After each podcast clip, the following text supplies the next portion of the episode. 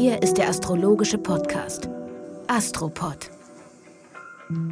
Folge 140. Hier ist der Astropod, ihr Lieben, mit Alexander von Schlieffen.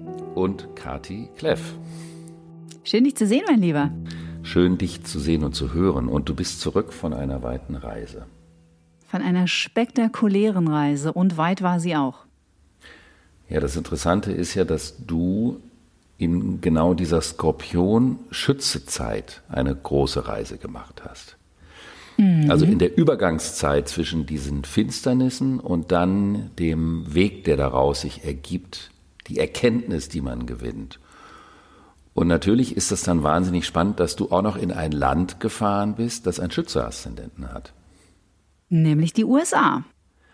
Genau, und dort hast du ja an Seminaren teilgenommen. Da ging es um Meditation, da ging es mhm. um ganzheitliche Medizin. Und das Interessante ist ja in der Skorpionzeit hin, also es geht natürlich um die Frage der Symbiosen und der Verstrickung, die Bindungen, die man hat und dann die Erkenntnisse, die man daraus zieht. Und mhm. meine Fra erste Frage an dich wäre, inwieweit du man würde jetzt sagen, astrodramatisch die Themen, die am Himmel sowieso waren, auch persönlich hast erleben können. Inwieweit hast du eine Erkenntnis oder hast du überhaupt eine Erkenntnis? Ich habe dir das jetzt einfach so unterstellt. Kann ja auch sein, dass du sagst, ich habe erkannt, dass ich nichts erkannt habe. Ich habe eine Menge Sachen erkannt.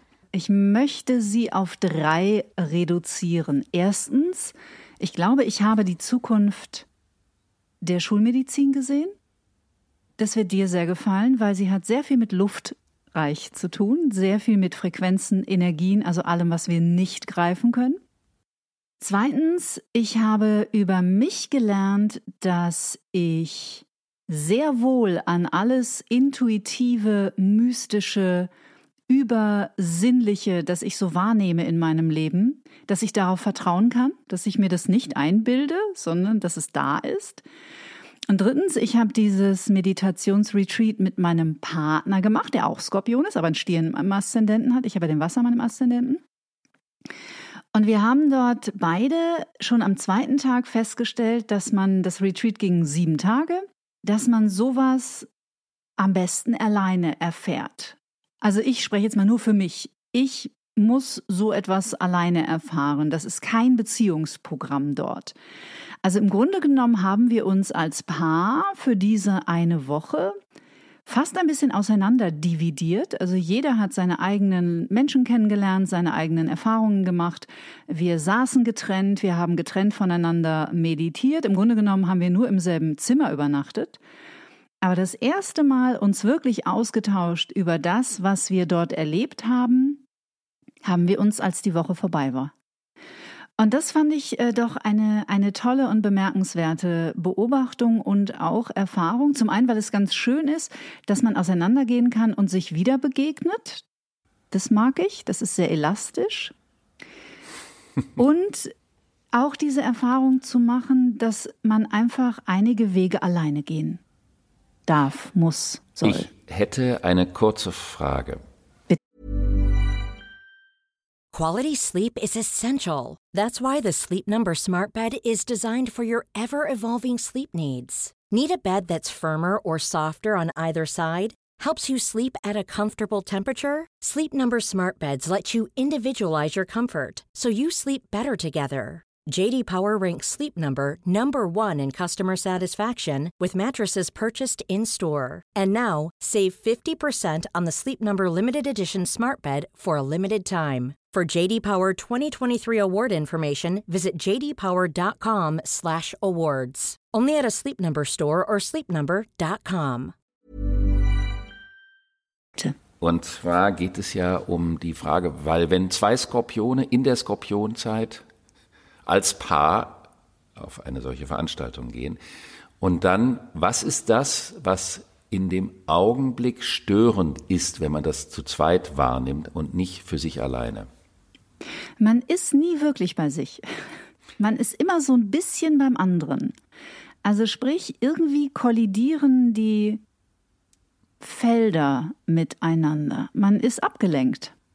Ja, die Netze verhaken sich, genau. Die Netze verhaken sich und verstricken sich. Und, ah, jetzt weiß ich ja, worauf du hinaus willst.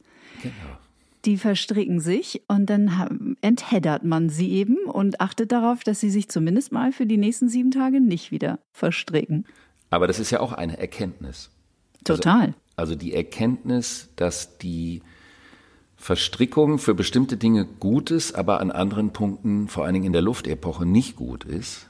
Dass mhm. man die Dinge alleine erleben muss, dass man sie in der Gruppe erlebt, was ja auch relevant ist im Sinne der Netzwerke. Also eine, mhm. Gruppe ist ja ein kleines Netzwerk und mhm. je größer die Gruppe, desto größer das Netzwerk. Und dass es in der Luftepoche um die Beziehung zur Gruppe geht, die nicht kontraproduktiv zur Symbiose sein muss. Aber es gibt ja so Marmorsteine und Eisenbricht-Symbiosen aus dem Erdreich. Und was dann auch bedeutet, dass man immer in der Bezogenheit ist und dass es auch darum geht, die Klammer der Bezogenheit und die daran gekoppelten Sicherheitsvorkehrungsbefürchtungen sein lassen zu können, ohne dass deswegen die Substanz der Bindung flöten gehen muss. Und dem möchte ich noch hinzufügen, es kommt mir jetzt gerade, während ich dir so zuhöre, ich habe auch festgestellt, dass Verstrickung nichts mit Verbundenheit zu tun hat. Also man bleibt miteinander verbunden, auch wenn man nicht mehr verstrickt ist.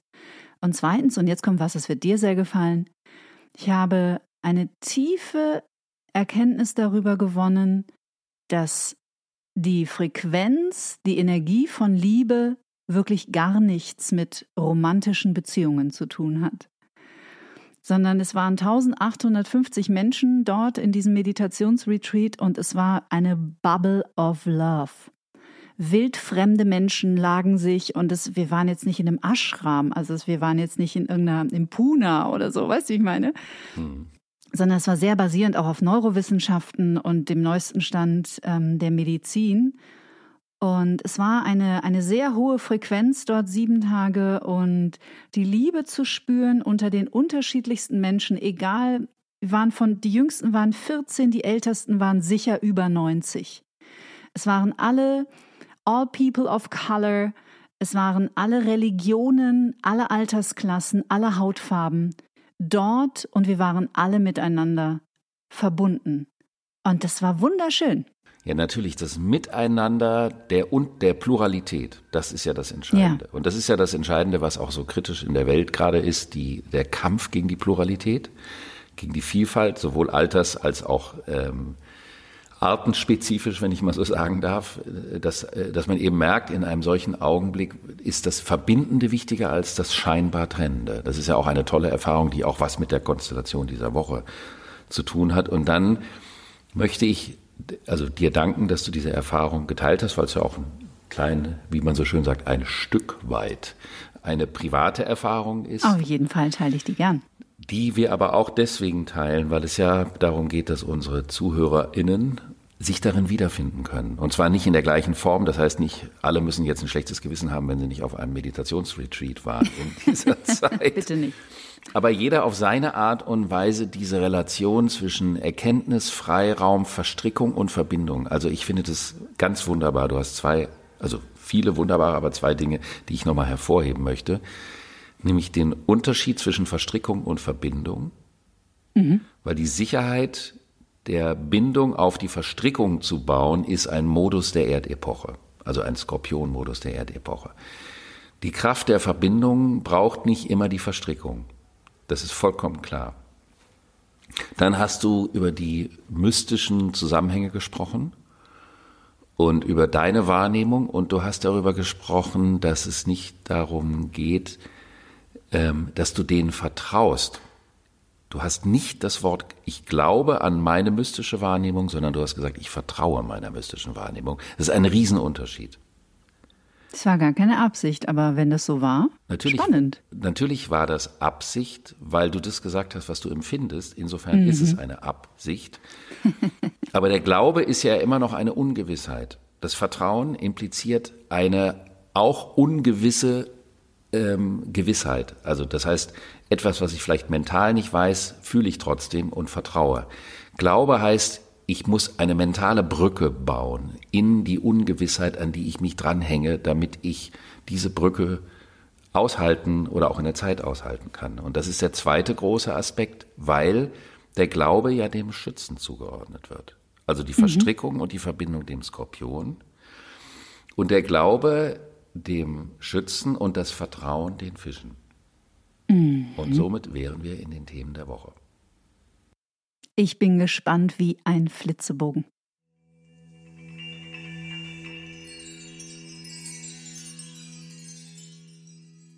Also wir haben, ich möchte nicht immer alle Einzelkonstellationen besprechen. Das ist ähm, zwar ganz interessant, aber nicht wirklich immer relevant. Also wir haben am Freitag ein Merkur-Neptun-Quadrat und das bezieht sich auf die ganzen Zukunftsvorstellungen, also das, worüber wir jetzt auch gerade sprechen, also am heutigen Tag. Und das kann natürlich dazu führen, dass man sich so ein bisschen verliert, dass man die Grenze verliert im Rahmen dessen, worüber man spricht. Das ist aber kein desaströser Aspekt. Und ich möchte den Fokus dieser ähm, Folge auf eine Konstellation lenken, die wir am Sonntag haben. Mhm. Das war der eigentliche Brückenschlag. Es gibt auch noch ein Venus-Saturn-Sextil am Freitag, aber das sind so schnelle Konstellationen. Das ist gut, wenn man irgendwas konstruktiv weiterbringen möchte, aufbauen möchte, damit es auch klappt und pipapo. Bumm, Punkt aus.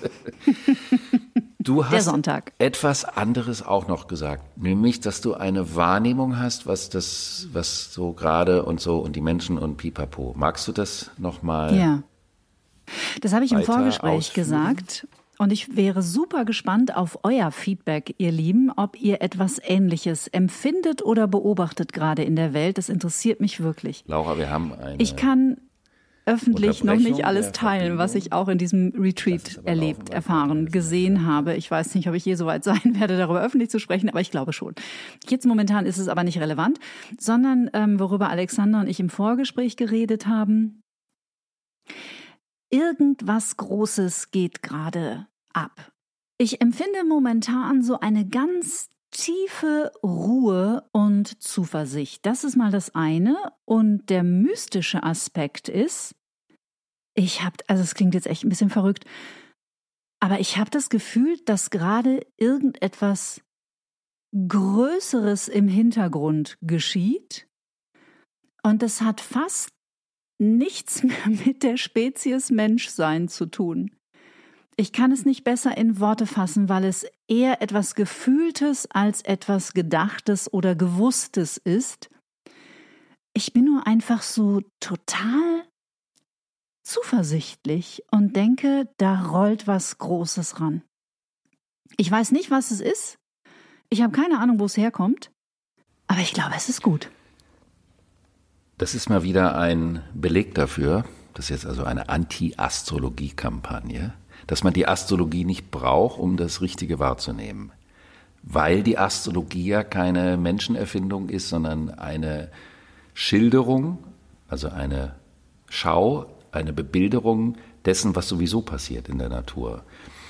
Und der Astrologe kann es versprachlichen, aber man kann es ja auch ohne die Astrologie spüren, dass da was ist. Und das Interessante ist eben, mhm. dass am Sonntag der Planet, der für das, was man fühlt, aber nicht mental logisch herleiten kann, nämlich der Neptun, der in seinem eigenen Zeichen Fische steht, was ja nicht oft vorkommt, was mega, mega stark ist, der war jetzt die ganze Zeit rückläufig, der wird direktläufig.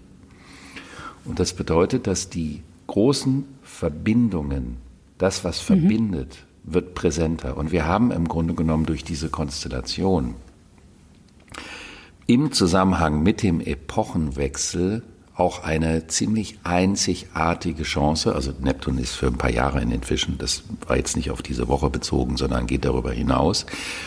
Eine ziemlich einzigartige Möglichkeit in der Welt, ein mystisches Bewusstsein der Verbundenheit der Dinge herzustellen im Sinne von, dass die Wahrnehmung dafür immer größer und stärker wird, was man ja auch bestätigen kann. Das heißt also, dass das Zusammenhängende nicht immer durch tausend Statistiken erklärt werden muss, sondern dass es wahrgenommen wird, dass es so ist. Es ist eben wie, darüber sprachen wir auch in der letzten Astropod-Folge mit John, dass das Wasser noch viel extremer ist als die Luft, weil die Luft besteht aus Netzwerken Und die Luftepoche besteht aus einem Anwachsen an Vernetzungen und an Netzwerken. Aber jedes Netz hat Löcher, wenn du dir ein Fischernetz vorstellst. Und durch diese Löcher fließt der Neptun, die Fische, nämlich die Wirklichkeit, die durch das Netz oder die Wirklichkeit, die durch das Netz abgebildet wird, nicht erfasst werden kann. Aber im Wasser sind wir alle miteinander verbunden. Das Wasser ist das Vereinende. Also kann man sagen, das ist jetzt eine Wiederholung von der letzten Folge. Mhm, klar. Die Luftepoche mit den Netzen ist die Vorbereitung auf die Wasserepoche in 200 Jahren. Und kein Planet symbolisiert das so sehr wie der Neptun, wenn er im eigenen Zeichen der Fische steht. Das heißt also, das Bewusstsein, was in 200 Jahren auf uns zukommt und welche Relevanz auch das Wasser dann spielen wird, auch im physischen Sinne, das kann uns in den kommenden Wochen noch, noch viel mehr bewusst werden. Und das heißt, es geht also um etwas Verbindendes und nicht um das Trennende. Und man darf nicht vergessen, das ist jetzt nicht als Seitenhieb gemeint, dass die Erdepoche, die im Zeichen der Jungfrau begonnen hat, dass das genaue Gegenteil von den Fischen ist, die musste trennen, um zu analysieren. Die musste sezieren, um materielle Vorgänge analysieren zu können. Also das war ja kein Fehler der Erdepoche. Nur geht es jetzt darum, den anderen Pol wieder mit an Bord zu nehmen. Nicht nur bei dem trennenden, sezierenden, logisch-kausal Denkenden zu bleiben, sondern das Verbundene mit an Bord zu nehmen. Und das birgt natürlich eine ganz große Chance für jeden Einzelnen diese Konstellation mhm. Neptun in den Fischen wird direktläufig und ist natürlich die Frage, in welchen Lebensbereich fällt es für jeden einzelnen Menschen, und der Lebensbereich ist das, was wir astrologisch das Haus nennen. Mhm. Wo fällt die Konstellation rein? Also in welchen Lebensbereich geht es um das Empfinden der Verbundenheit und dem auch eine Gestalt geben zu können? Oder und das ist der Gegenpol, wo geht es darum, eine totale Simulation zu kreieren? Also eine Illusion. Man kann ja auch eine Illusion der Verbundenheit kreieren. Das ist eben das Wichtige dabei. Und deswegen möchte ich nochmal zitieren, ist es ein großer Unterschied, ob du sagst, ich glaube oder ich vertraue. Weil Fisch ist Wasser und Wasser ist das Empfinden. Also wenn du mit jemandem im Wasser bist, bist du über das Element Wasser verbunden. Wenn wir beide in einem Raum sind, ist die, die Luft der Raum zwischen uns, also auch das Trennende. Mhm. Und dessen kann man sich gewahr werden, mhm. also auch der Mut, den es braucht, den man ja auch immer wieder in der Welt beobachten kann, wie die Menschen mhm. Dinge im Dienste der Verbundenheit tun und das teilweise mit ihrem Leben riskieren, um dem Ausdruck zu verleihen mhm. und dazu zu stehen, dass das eine der wichtigsten Kriterien überhaupt im Leben ist. Denn das Trennende bedeutet ja, ich bin von allem, was um mich herum ist, kausal getrennt, also habe ich auch keine Beziehung dazu. Das heißt, erst das Gefühl der Verbundenheit ist die Basis für eine Beziehung, ist auch die Basis für eine Verantwortlichkeit der Teilhabe an der Gestaltung. Ja, und man hat so das Gefühl, dass es sich in den letzten zweieinhalb, jetzt ja fast drei Jahren, ne? Also ich glaube, im März haben wir Dreijähriges dieser total verrückten Zeit. Ähm, als hätte es nochmal ein letztes, einen letzten Aufbäumversuch gegeben, uns als Spezies, die wir ja nun mal sind, genauso wie Hunde und Katzen und Reptilien und Krokodile, zu trennen. Und ich glaube nicht, dass das möglich ist ich empfinde auch die Menschen anders. Ich, nicht alle, aber ich habe das Gefühl, dass die, die in eine Ruhe kommen und auch einfach mal sagen, ich entziehe jetzt meine Aufmerksamkeit und somit meine Energie dem ganzen Wahnsinn, dass die doch deutlich mehr werden, aber sehr leise sind. Und wenn man sich jetzt nur auf das Bild verlässt, das in der Öffentlichkeit ähm, gezeichnet wird durch die sogenannten Leitmedien. Ich will jetzt gar nicht politisch werden, mir geht es wirklich nur um so eine energetische Ebene. Und jetzt leben wir natürlich jeder so in unserer Bubble, aber in meinem Empfinden und so wie ich die Welt erlebe, und ich bin doch viel auch unter Menschen und nicht nur unter Menschen, die in meiner Bubble sind, das, was mir, was, das ist für mich die Simulation. Also das, das Bild, das der Öffentlichkeit gezeichnet wird, ist nicht das, was ich empfinde. Die Simulation ist die Vorstellung des Getrennten. Ja, genau. Das ist die Simulation der Wirklichkeit. Die wirkliche Wirklichkeit ist verbunden, weil es ist ja auch in der Natur so, ist eben auch, das ist jetzt natürlich nochmal eine Wiederholung, eine Restschlacke der Erdepoche. Mhm. Und jetzt kann man sich eben fragen, in welchem Lebensbereich betrifft es mich besonders? Interessiert es mich besonders? Mhm. Geht es um mich selber? Das wäre zum Beispiel, äh, wenn man sagen würde, die Aszendenten Fisch, Wassermann, Steinbock und Schütze. Da geht es um die Frage, wo kann ich in mir selber, in meinem Körper die Verbundenheit mit allem drumherum stärker spüren und auch zu einem Instrument der Kommunikation machen.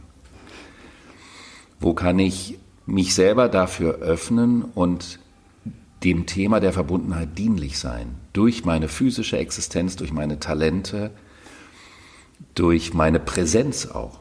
Also es geht auch um die Präsenz. Das wäre am allerstärksten für die Fischer-Aszendenten, weil bei denen würde das in das erste Haus fallen. Also wo kann ich durch meine Präsenz ein Bewusstsein und ein Empfinden der Verbundenheit schaffen? Dann gibt es die Aszendenten, das ist so zwischen Schütze, Skorpion und Waage. Das ist immer, das möchte ich, muss ich kurz erklären. Das in, hängt davon ab, in welchem Teil der Erde man geboren wird wie die unterschiedlichen Häuser zum Stehen kommen. Das kann ich jetzt nicht äh, en Detail erklären. Weshalb es aber mal sein kann, äh, dass zum Beispiel bei einem ähm, Steinbock-Aszendenten das Thema noch ins erste oder schon ins zweite Haus fällt. Das hat was zu tun mit der geografischen Position. Daher muss ich jetzt sagen, die Aszendenten Skorpion und Waage und ein bisschen Schütze, bei denen betrifft es das persönliche Verhalten. Mhm. Wie kann ich durch mein Verhalten, durch mein integratives Persönlichkeitsverhalten, durch mein familiäres Verhalten, durch, durch, die Art und Weise, wie ich mit den Menschen umgehe, mit denen ich persönlich zu tun habe, dieses Bewusstsein der Verbundenheit kreieren. Für die Aszendenten von, ähm, ich sag jetzt mal Jungfrau, Waage und vielleicht auch noch so ganz am Ende von Krebs geht es um das Thema der Beziehung. Wo Du hast das eingangs erzählt. Die Frage ist, ich besitze jemanden, ich habe einen Freund, ich habe eine Frau, ich habe einen Mann, ich habe ein Kind und ich habe einen Hund. Also das Besitzen der Partnerschaft ist ja auch erdreich. Inwieweit wird mir durch die Partnerschaft das Empfinden der Verbundenheit bewusst, was jetzt bei dir auch interessanterweise ja eine Erfahrung war, mit diesen vielen Menschen dich verbunden zu fühlen, was eben nicht kontraproduktiv zu einem okkupierenden Bewusstsein innerhalb der Beziehung sein mhm. muss. Und dann haben wir die Aszendenten Krebs, Zwilling, Stier und auch Widder. Das ist hier unregelmäßig. Wo das in den vierten Quadranten fällt, da geht es um die Beziehung in die Gesellschaft und in die Welt und in den Zeitgeist rein. Wo kann ich durch mein öffentliches Wirken ein Bewusstsein der Verbundenheit schaffen. Mhm. Und wo macht mir das Freude? Oder wo möchte ich mich einfach nur zurückziehen? Und ganz besonders betrifft es die ähm, Widder-Aszendenten, weil für die geht es um die letzte Frage. Was ist am Ende des Tages wirklich wichtig und was ist wirklich wirklich? Mhm.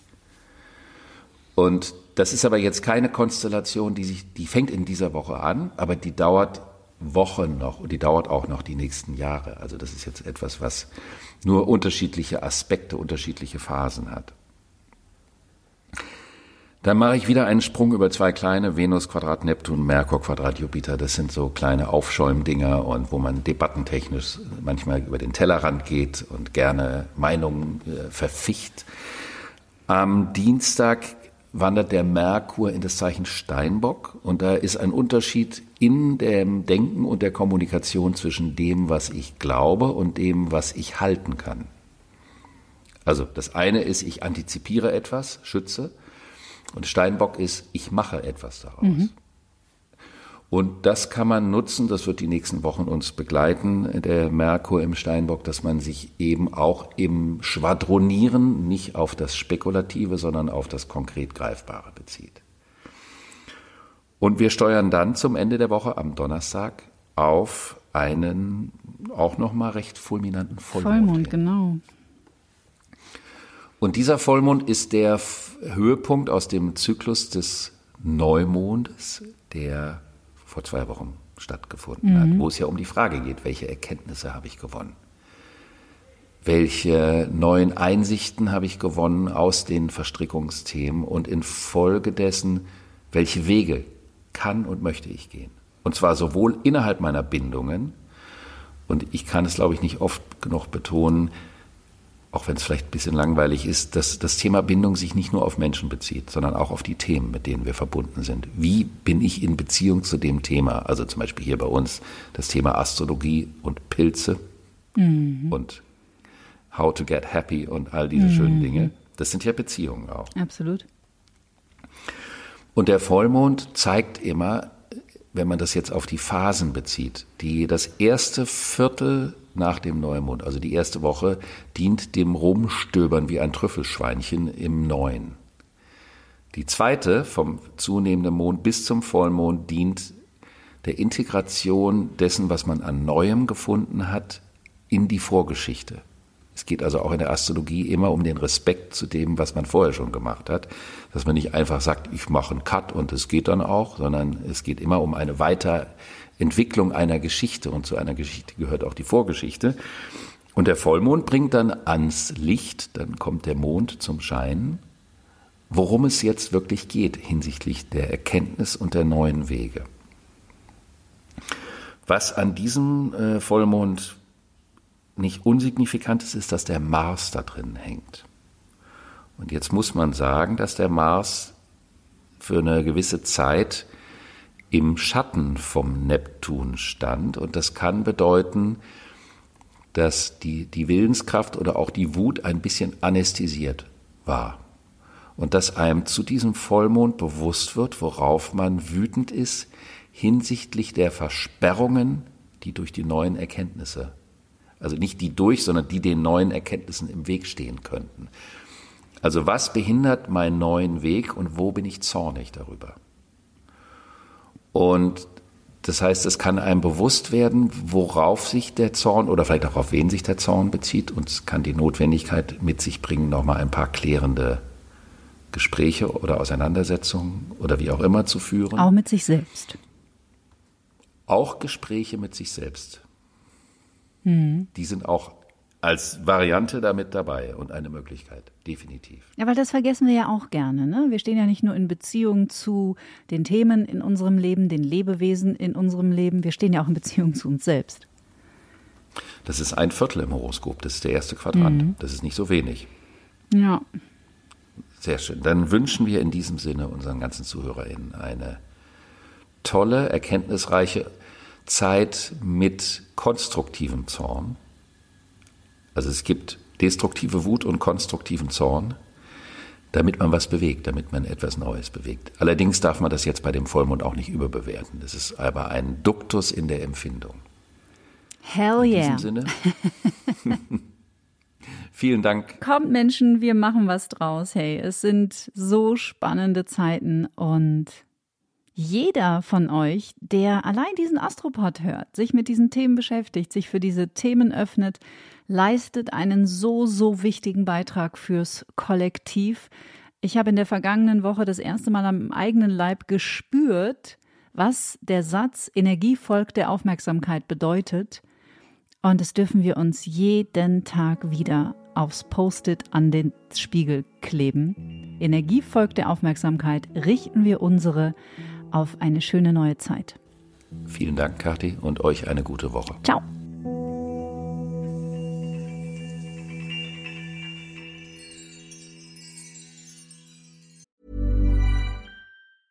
Even when we're on a budget, we still deserve nice things. Quince is a place to scoop up stunning high-end goods for 50 to 80% less than similar brands.